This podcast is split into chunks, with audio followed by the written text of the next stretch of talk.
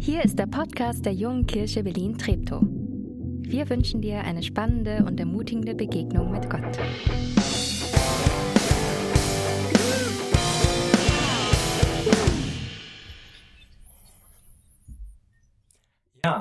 Herzliches Hallo von mir. Liebe JKW, liebe Schwestern und Brüder, schönen Sonntagmorgen. Vielen Dank, dass ich heute hier sein darf und zu euch predigen darf über ein Thema, das mich selber ähm, sehr lange sehr beschäftigt hat und äh, es auch heute noch tut. Aber zuerst äh, für alle unter euch, die sich jetzt fragen, wer ist der Typ da vorne und warum tut er so, als müsste man ihn kennen? ich heiße Leon, bin 29 Jahre alt, studiere Theologie hier in Berlin, bin verheiratet mit Anja, vielleicht kennen ein paar Leute mehr. Die Anja, die ist gerade nicht hier.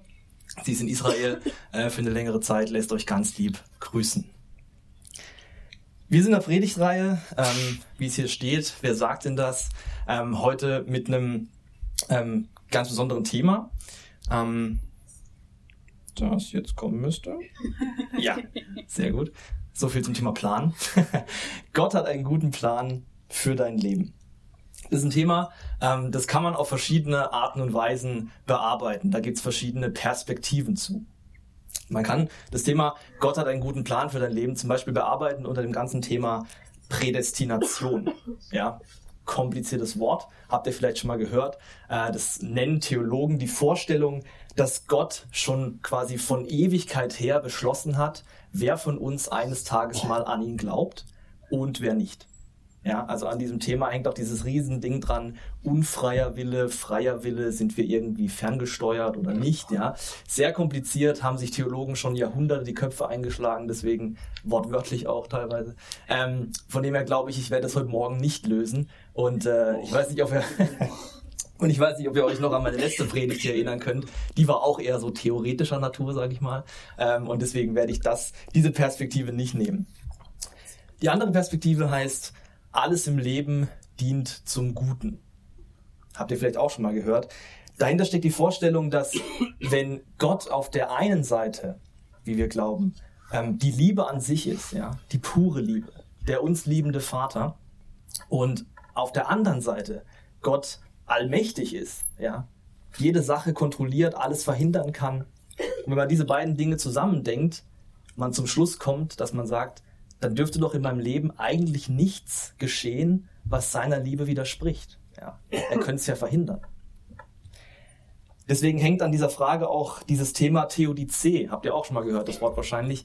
Denn natürlich passieren andauernd im Leben Dinge, die wir total schrecklich finden. Das muss ich hier auch niemandem sagen. Und ich finde oft so Predigten über Theodizee, die richten seelsorgerlich oft viel mehr Schaden an, als diese, als dass sie irgendwie von Nutzen sind. Und äh, ja, der Satz, alles im Leben muss dir zum Guten dienen, der ähm, ja, klingt wahrscheinlich auch in den Ohren von vielen heute wie so ein bisschen Hohn. Deswegen werde ich auch die Perspektive nicht nehmen. Drittens, das Thema Berufung. Berufung, habt ihr auch schon mal gehört, diese Perspektive will ich wählen. Dahinter steckt so die Vorstellung, dass es für jeden von uns so einen, so einen Ort gibt. Ja, oder eine Beschäftigung, einen Job irgendwie, einen Lebensinhalt, den Gott für mich vorbereitet hat. Ja, so ein Ort, wo er mich haben will, sagt man auch oft. Diese Perspektive nehme ich. Ich werde also quasi das Thema Gott hat einen guten Plan für sein Leben aus der Perspektive Berufung machen. Bevor ich aber richtig einsteige, das Thema Berufung, das ist sehr, sehr persönlich. Ja. Jeder von uns hat ja äh, einen Lebensinhalt, eine Beschäftigung, vielleicht keine Arbeitsstelle, aber irgendwas, mit dem er eben seine Zeit vertreibt den ganzen Tag. Und für dein Leben bist erstmal nur du der Experte. Ja.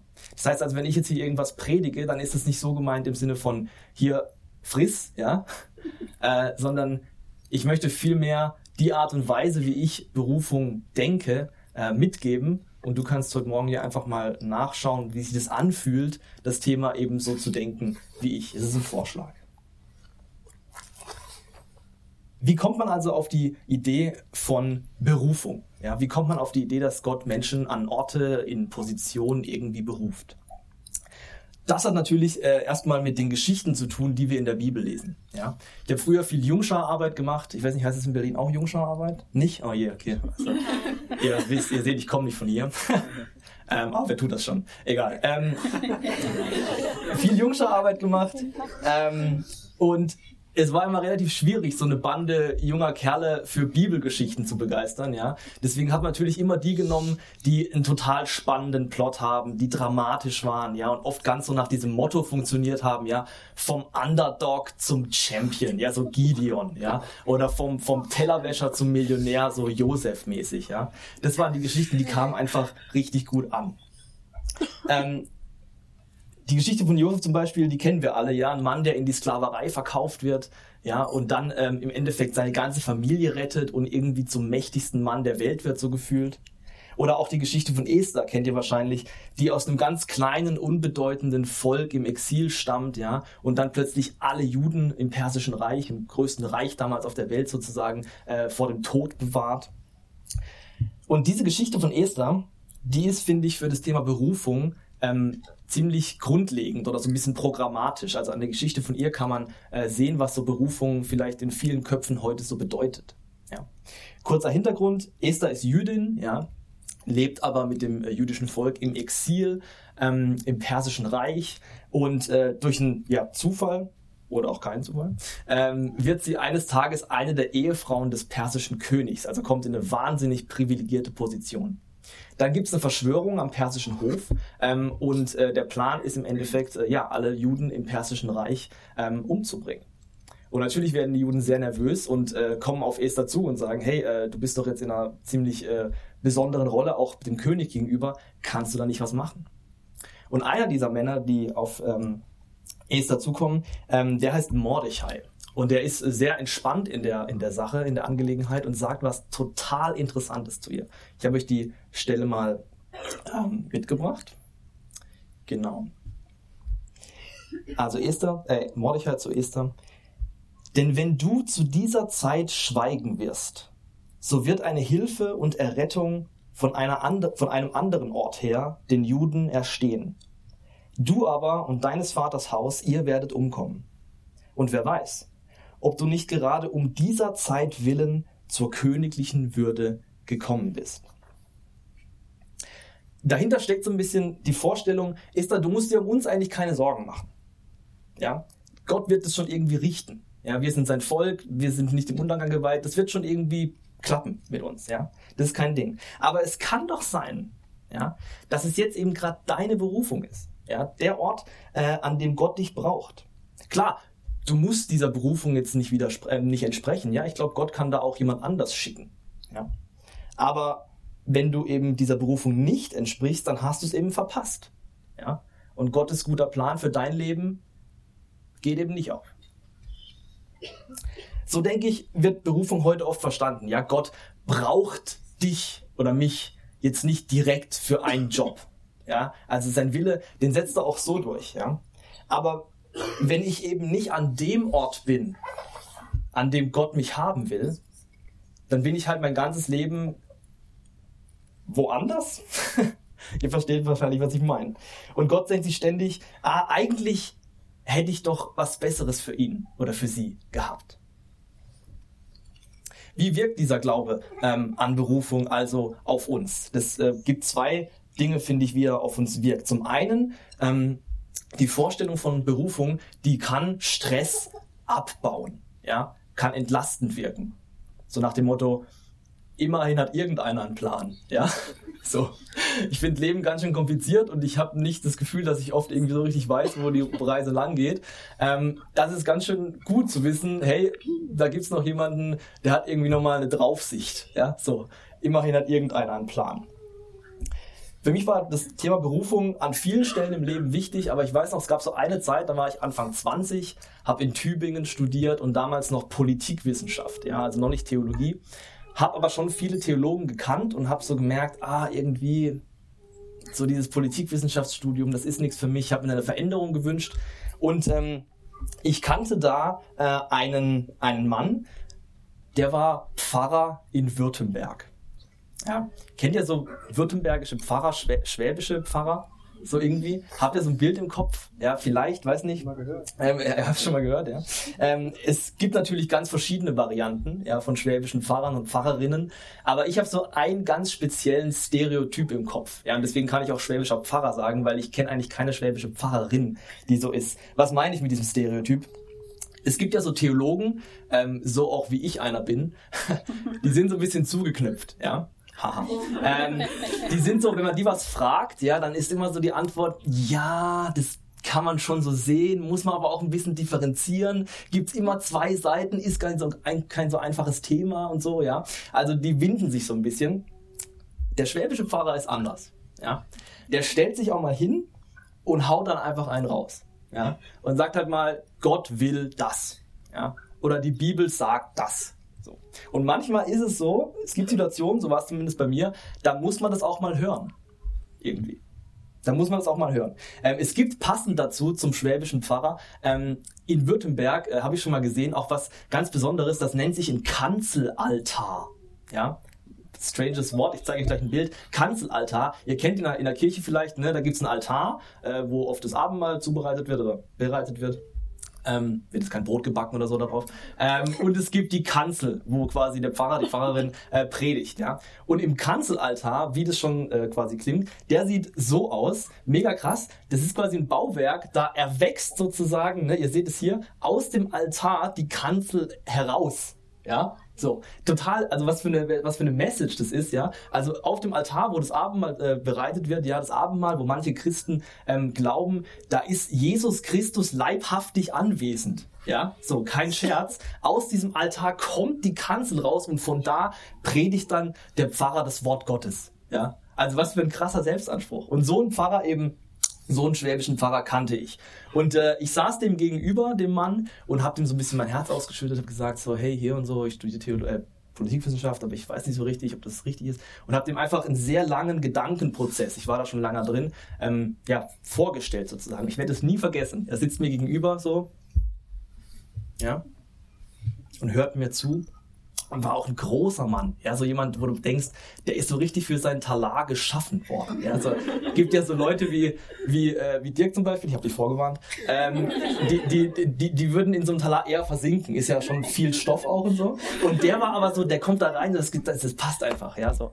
Und der saß mir gegenüber, hört sich die Story an und ne und wartet dann ganz lang. Und irgendwann, vergesse ich nie, steht er auf schaut mich an und sagt so in seiner tiefen Stimme, Leon, wenn sich das wirklich alles so verhält, wie du gerade eben erzählt hast, dann berufe ich dich hiermit zum Theologiestudium. Ey, immer noch Gänsehaut, ja, wirklich. Das war original. Ähm, und, und ich muss sagen, ich habe das damals hören müssen. Ja, das war genau das Richtige in der genau richtigen Situation. Das tat mir gut. Also so viel von der positiven Seite von Berufung. Wenn ich das schon so aufbaue, dann gibt es natürlich auch eine andere Seite. Ja, ich glaube, das Thema Berufung kann auch viel Stress äh, aufbauen ja, und nicht nur abbauen. Was meine ich damit? Ey, dass, dass Gott einen Plan für mich, hab, für mich hat, das ist ja gut. Ja? Nur muss ich den Plan eben auch erstmal erkennen können. Ja? Denn sonst bin ich ja im Umkehrschluss mein ganzes Leben irgendwie planlos oder irgendwie auf der falschen Seite unterwegs. Solche Gedanken die habe ich mir auch oft gemacht. Ähm, und ich habe mich da auch ganz schön selber unter Druck gesetzt. Aber ich glaube, an manchen Orten und Stellen wurde ich auch so ein bisschen unter Druck gesetzt. Ja, das kann passieren. Ich komme von einem ganz bestimmten Gemeindehintergrund, für den ich insgesamt total dankbar bin, wo ich viel gelernt habe, der, wo ich Christ werden durfte, ähm, also wo ich viel, ähm, ja, tolle Dinge erfahren habe in meinem Leben. Ähm, es gibt aber in diesem, in diesem Hintergrund auch so einige Stellen, wo ich, wenn ich jetzt drauf schaue, merke, das wäre irgendwie gut, wenn ich heute mein 16-jähriges Ich so in den Arm nehmen könnte und sagen könnte, hey, was jetzt er hier gesagt hat oder was sie gesagt hat, das ist nicht so wichtig. Ja, das musst du nicht ganz so ernst nehmen. Was meine ich damit? Ich habe früher viele Predigten, viele Andachten gehört Und in vielen Fällen waren das Predigten von, von Hauptamtlichen, ja, also von Menschen, Männern und Frauen, die äh, ihren Lebensunterhalt als, äh, als Gemeindegründerinnen, als äh, Prediger, als Missionare etc. Äh, verdienen. Und ich habe von denen wahnsinnig viel gelernt, bin wahnsinnig dankbar. Ähm, es gab nur so ein paar Stellen, so ein paar Predigten, wo ich das Gefühl hatte, die hatten so eine Art unausgesprochenen Subtext. Ja, was meine ich damit? So eine, so eine, so eine Message, die wurde nie explizit formuliert und ausgesprochen, sondern da muss man so ein bisschen zwischen den Zeilen lesen. Versteht ihr, wie ich meine? Die lag so drunter. Was meine ich damit? Die Message, die war so ein bisschen, hey, wenn du Christ bist, ja, dann ist das super. Das ist total gut, ja. Gratulation. Aber wenn du noch mal so ein bisschen eine Schippe drauflegen willst, ja, wenn du das wirklich ernst meinst mit dem Herrn Jesus, dann gehst auch du in den hauptamtlichen Dienst. Weiß nicht, ob ihr das kennt. So, vielleicht. Wenn ich zurückschaue, habe ich diese Botschaft oft gehört und auch damals mich davon so ein bisschen unter Druck gesetzt gefühlt. Wie kann man also Berufung noch denken? Wie kann man eine Perspektive auf Berufung bekommen, die nicht dafür sorgt, dass ich mich unter Druck gesetzt fühle? In einer negativen Art und Weise. Wie kann man Berufung noch äh, denken? Erstens hilft, wenn man nochmal einen Blick in die Bibel wirft. Ich habe euch von diesen Geschichten erzählt, ähm, die sich, äh, die, die wir lesen und äh, bei denen wir eben den Eindruck haben, Gott setzt da Menschen an ganz spezifische Orte und beruft sie in, spezif in spezifische Kontexte. Jetzt, ähm, und jetzt darin liegt, finde ich, schon so ein bisschen der Knackpunkt, ja, diese Geschichten. Denn die Dinge, die in der Bibel aufgeschrieben wurden, die wir lesen, sind, so finde zumindest ich, ähm, Nacherzählungen in aller Regel. Ich weiß, das ist ein kritisches Thema, kann man sich auch lang die Köpfe einschlagen, aber ich glaube, wir alle können uns zumindest auf den Punkt einigen, dass die Dinge, die in der Bibel berichtet werden, ja, die Autoren, die das aufgeschrieben haben, dass die, ähm, die Autoren, die diese Ereignisse berichten, bei diesen Ereignissen jetzt nicht unbedingt jedes Mal mit einem Notizblock und einem Stift dastanden und quasi live mitgeschrieben haben, was passiert ist. Ja? Das halte ich für eher unwahrscheinlich. Ja, ich glaube auch zum Beispiel, wenn, wenn Paulus schreibt, wie er vor Damaskus ne, vom Pferd fällt, der kennt die Geschichte, da glaube ich nicht, dass er quasi vom Pferd fällt und im Fall noch aufschreit, boah, krasse Berufung, was hier gerade passiert. Ja, das ist eher nicht so. Ja, ich glaube, es war eher so, Paulus setzt sich irgendwann später mal hin und denkt nach, ey, was ist eigentlich da passiert? Was ist da eigentlich für eine krasse, was, was war das für eine krasse Sache? Ja, was waren das für Dinge, die mir da in Damaskus, in Athen, in Rom passiert sind? Das waren doch keine Zufälle. Und wahrscheinlich kam Paulus irgendwann zu dem Schluss, hey, ich glaube, dass Gott mich an diesen Orten wirklich haben wollte. Das war meine Berufung. Und ähm, das ist entscheidend, finde ich. Berufung ist was, so meine These, Berufung ist was, was sich immer erst im Nachhinein einstellt bei uns. Ja, man kann das auch Retrospektive nennen. Ja, also wenn wir äh, auf einen längeren Zeitabschnitt zurückschauen, vielleicht auch auf ein ganzes Leben zurückschauen, ja, und, zum, und zur Erkenntnis gelangen, hey, ich glaube, das war Berufung. Deswegen ist Berufung für mich nicht unbedingt eine, eine Kategorie, die man wählen sollte, wenn man jetzt quasi in einer Situation selber drin steckt, ja. Dann kann sie nämlich auch ganz oft schiefgehen. Jetzt denkst du dir hoffentlich, weil du ja gut zugehört hast, hm, er hat doch gerade eben von diesem schwäbischen Pfarrer erzählt und der hat doch auch ziemlich in einer Situation von Berufung gesprochen. Richtig, ja, danke, dass du zugehört hast. Ähm, das stimmt, habe ich. Ähm, aber ich glaube, es ist eben ein Unterschied. Ja, ich habe diesem Mann einen sehr lange, sehr langen Gedankenprozess vorgetragen, ja, der auch schon eine Weile angehalten hat. Und er hat mir quasi Berufung als Interpretationshilfe mal angeboten, gesagt, hey, könnte es nicht sein, dass? Und das was anderes, als quasi in der Predigt zum Beispiel zu sagen, hey, ich glaube, in der Regel sind erstmal wir alle ähm, für einen hauptamtlichen Dienst berufen, um jetzt mal quasi ähm, das sehr plakativ zu sagen. Das ist also ein Unterschied. Das war erstens der Blick in die Bibel. Zweitens hilft bei dem Thema auch ein Blick in die Kirchengeschichte. Blick in die Kirchengeschichte, denn warum sagen wir überhaupt Berufung? Ja? Und hat es eigentlich was mit dem Wort Beruf zu tun? Da gibt es ja offensichtlich eine sprachliche Verbindung zwischen Berufung und Beruf. Und wie so viele Dinge im evangelischen Christentum hat auch das mit Martin Luther zu tun. Und durch einen über, überaus krassen Zufall bin ich tatsächlich in den Besitz einer Fotografie gelangt, die Martin Luther zeigt, ja, 1517 in Wittenberg mit seinen Freunden, ähm, als er gerade die 95 Thesen angeschlagen Total krass, dass man damals echt eine Kamera dabei hatte. Ähm, abgefahren. Also Martin Luther, wie hat er das Thema Berufung und Beruf gedacht? Damit wir die Frage beantworten können, müssen wir uns erstmal so ein bisschen vor Augen führen, wie sah damals bei Luther eigentlich Gesellschaft aus? Wie hat das funktioniert vor 500 Jahren im 16. Jahrhundert? Und da fällt erstmal auf, die ganze Gesellschaft war damals eigentlich in zwei große Lager aufgetrennt, so ganz grob, ja. Es gab auf der einen Seite so die Normalos, ja, und auf der anderen Seite das, was man die Geistlichkeit nannte. Ja, also so ein bisschen Weltlichkeit und Geistlichkeit. Das waren die großen beiden Säulen sozusagen, äh, aus denen Gesellschaft bestand. Was heißt es, Weltlichkeit, Geistlichkeit? Nun, weltliche Menschen waren eben sowas wie Bauern, Mägde, Handwerker, aber auch Adelige, ja. Und äh, die Geistlichkeit eben die anderen, die Mönchen, die, non die Mönche, die Nonnen, die Priester, die Bischöfe. Warum gab es diese Aufteilung? Diese Aufteilung gab es, weil man damals so eine bestimmte Vorstellung von christlichem Glauben hatte. Und zwar hat man, ich habe das mal so genannt, so ein Zwei-Stufen-Christsein vertreten zumindest in Europa. Zwei Stufen Christsein, was meint es? Nun, es gab eben einmal die Stufe für die Normalos, ja, die eben ihren normalen Tätigkeiten nachgegangen sind, auf dem Feld, im Handwerkerschuppen, auch im Krieg zum Beispiel. Und dann gab es eben nochmal eine höhere Stufe für die sagen, für diejenigen, die gesagt haben, ich nehme die Sache mit Gott nochmal eine Schippe ernster. So, ich finde es nochmal ein bisschen wichtiger, ja. Diejenigen also, die ihren Alltag mit Gebet, mit Liturgie, mit Predigt und so weiter verbracht haben. Und man hat daran geglaubt, dass Gott diese Normalos, die findet er schon ganz gut. So, die hat er schon gern, ja. Aber diese, diese Geistlichen, ey, die haben nochmal einen besonderen Verdienst, ja. Die machen so wichtige Arbeit, ja. Das ist vor Gott nochmal ein Tacken Mehrwert. Und dieses Leben, das kannte Luther ja auch. Er war selber auch Mönch und Priester.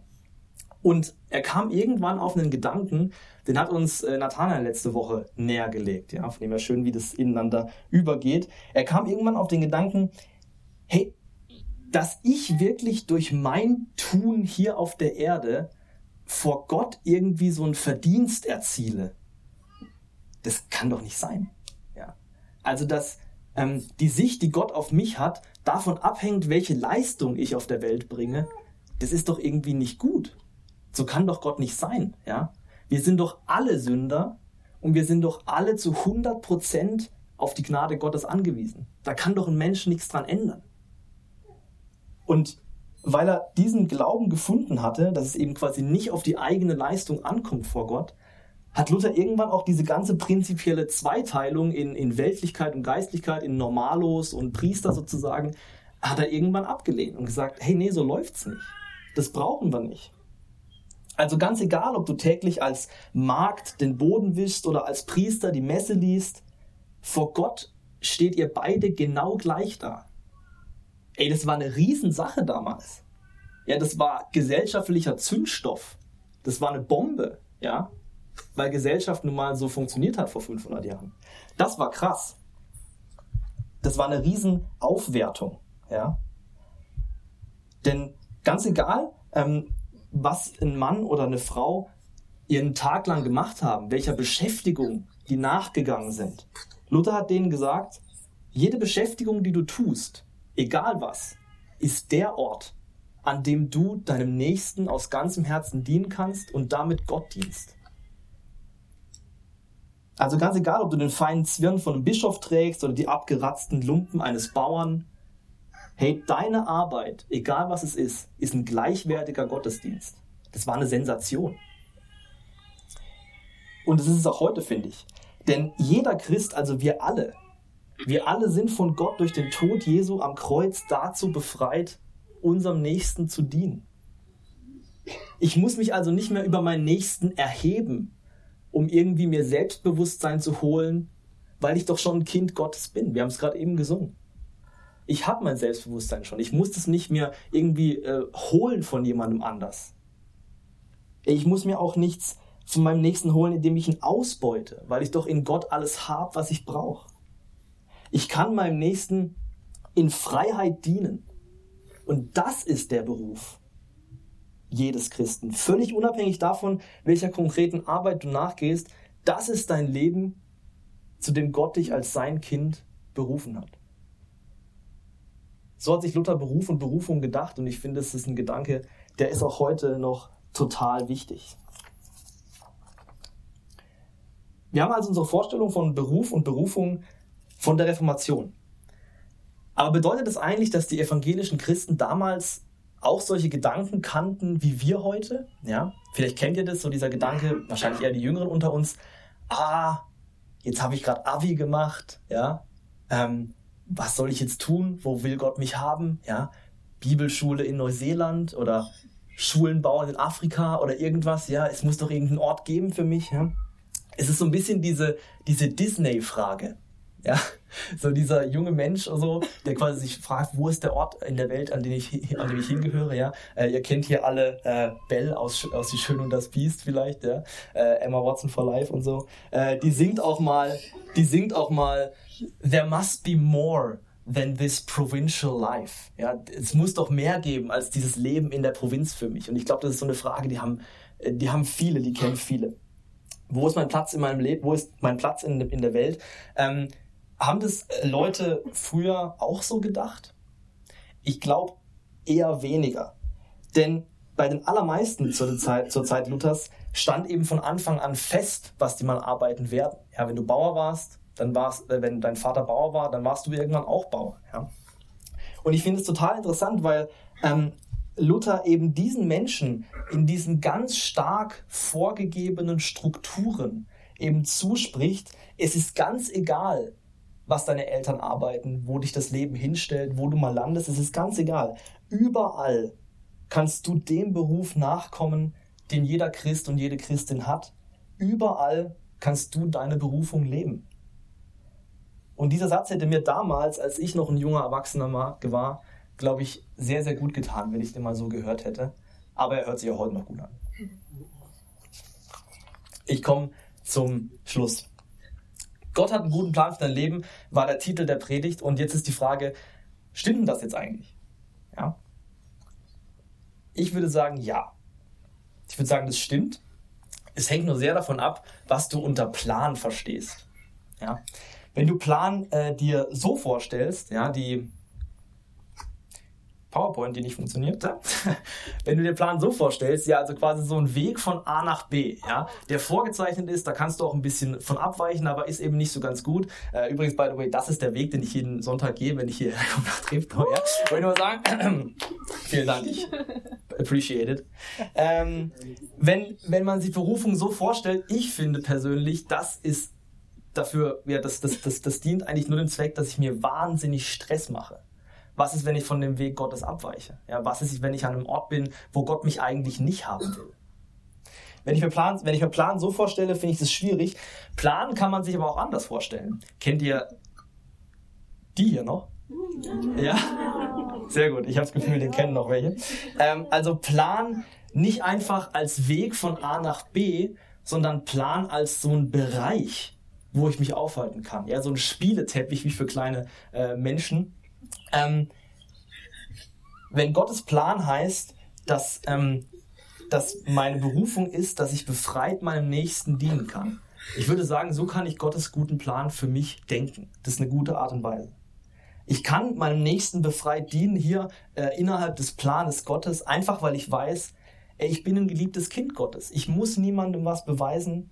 Ich muss mir von niemandem was holen, was ich zum Leben brauche. Ich kann meinem Nächsten dienen, egal wo ich bin, egal wo ich lande. Ich kann meinem Nächsten dienen, weil, und das ist das Verrückte, weil der Höchste sich entschieden hat, mir zu dienen. Und das ist Gottes guter Plan für dein Leben. Amen. Und äh, dieses Leben, was wir, genau, klicken wir noch durch. Ich mach mal aus hier, ich brauch's nicht mehr, ist gut. Ach, danke für, ja, sehr gut. Äh, dieses, dieser Plan äh, für unser Leben, diese Beziehung mit Gott, ähm, die hat die Band quasi musikalisch für uns vorbereitet äh, und wird uns ein diesbezügliches Lied vortragen, das sie extra für mich äh, aus der Mottenkiste der Lieder irgendwie rausgeholt haben und äh, sehr schön umgesetzt haben. Vielen, vielen Dank.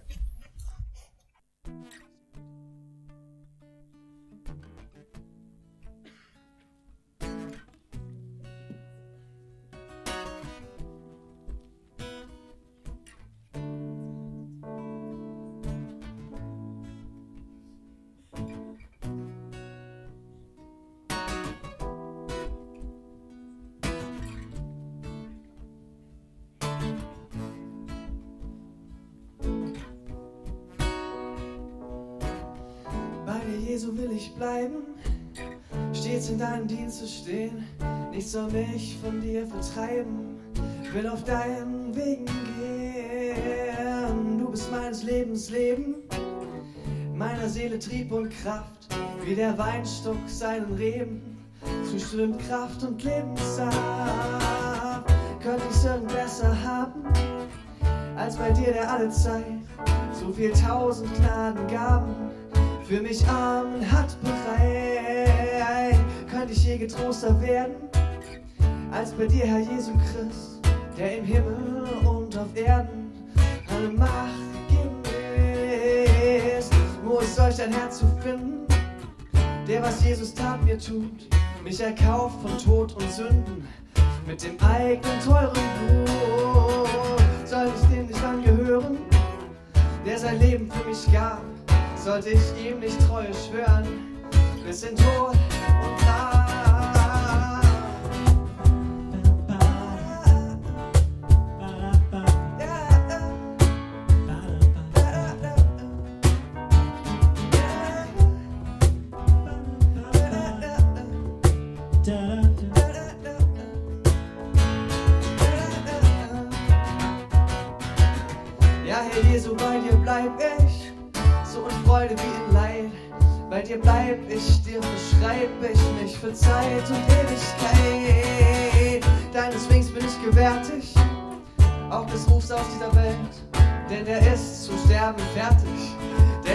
Leben zu dir hält. Bleib dir nah auf dieser Erde, bleib auch wenn mein Tag sich neigt, wenn es nun will Abend werden und die Nacht herniedersteigt legt es segnet dann die Hände mir aufs müde, schwache Haupt. Sprich, mein Kind, hier geht's zu Ende. Dann wer dort lebt, wer hier glaubt.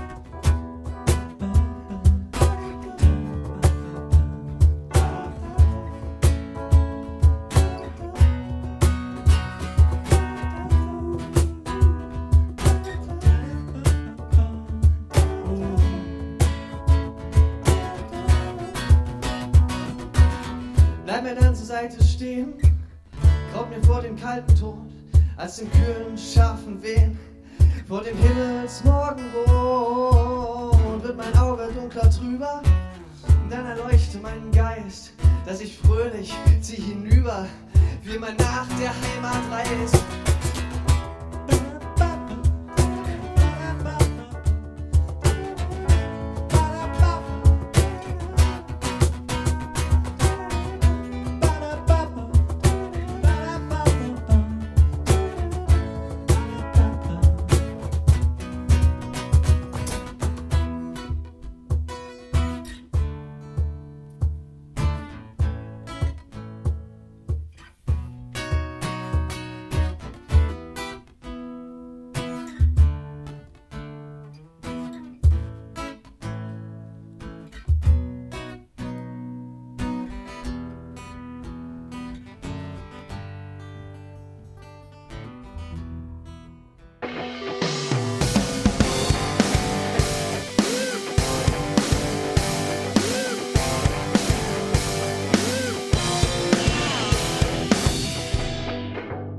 Dass du diesmal dabei warst.